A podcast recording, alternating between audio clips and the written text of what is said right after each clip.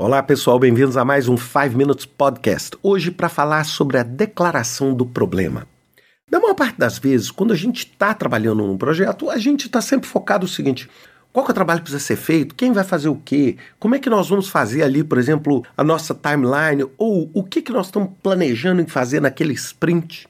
E muitas vezes a gente esquece uma das principais perguntas. É, nós temos uma clareza de qual problema que o nosso projeto está tentando resolver? Na maior parte das vezes, a gente escuta o nosso cliente, escuta o nosso usuário e simplesmente anota o que ele ou ela falam como problema e a partir dali a gente só desenvolve. A gente poucas vezes questiona.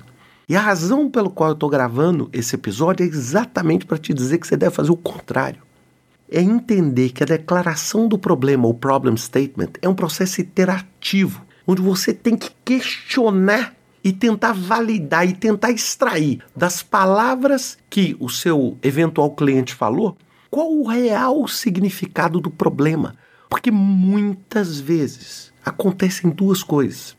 Você já recebe um problema com a solução, um problema totalmente direcionado para a solução, e você não entende quem é o usuário final e o beneficiário daquele projeto específico. Então você não consegue entender as necessidades daquele usuário.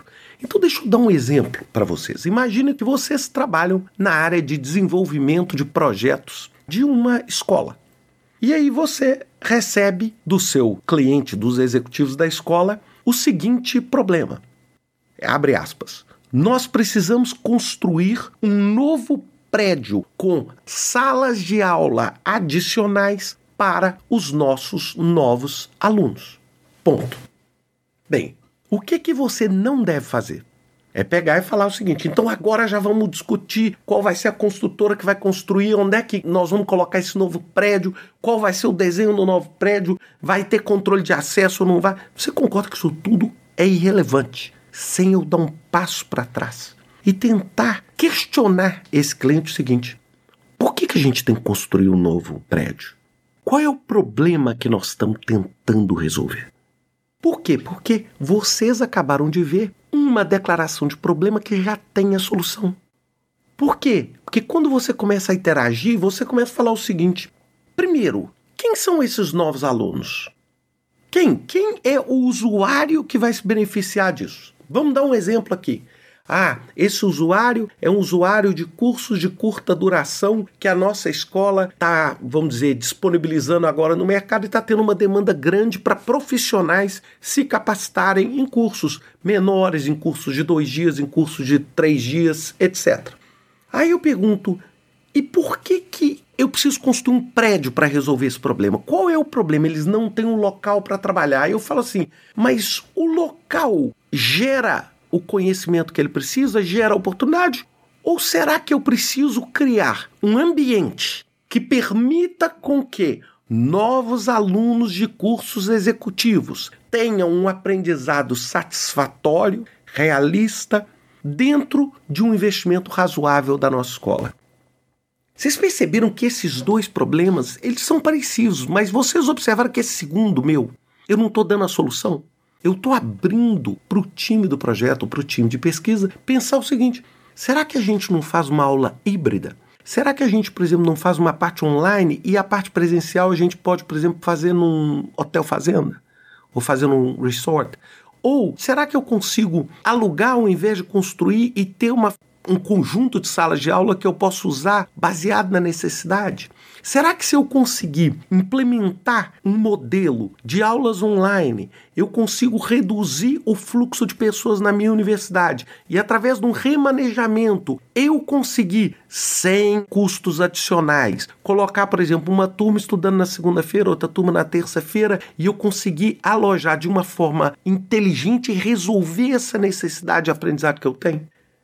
Bem, por que, que eu estou falando isso tudo? Porque eu não estou aqui dizendo para vocês que vocês devem ir para uma plataforma online, nada disso. Eu só estou dizendo o seguinte: é importantíssimo você explorar aquele problema. Porque muitas vezes o que a gente fala de disruptura e a gente fala de inovação são exatamente pensamentos não convencionais. E para você fugir daquela gaiola que te leva sempre a pensar na coisa convencional. Por exemplo, se você é uma empresa que vende assinatura, praticamente todos os seus produtos vão ser com venda de assinatura. Eu nunca esqueço quando eu tive a oportunidade em Hong Kong de encontrar com o CEO da Logitech, o Bracken Darrell, e ele falou que o maior desafio dele, eu fiz uma entrevista que inclusive está no YouTube com ele, ele falava que o maior desafio que ele tinha era fazer com que as pessoas saíssem da solução, porque todas as vezes que ele tinha um briefing, as pessoas já saíam pensando numa câmera nova, num teclado novo, numa coisa que era um produto que seria produzido e vendido.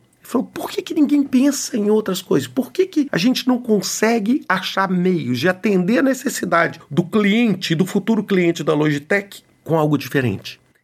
Porque o nosso viés não deixa. Então é por isso que essa declaração do problema, esse problem statement, é algo que tem que ser feito de modo iterativo. É algo onde você tem que entender exatamente o que, que é o seu usuário.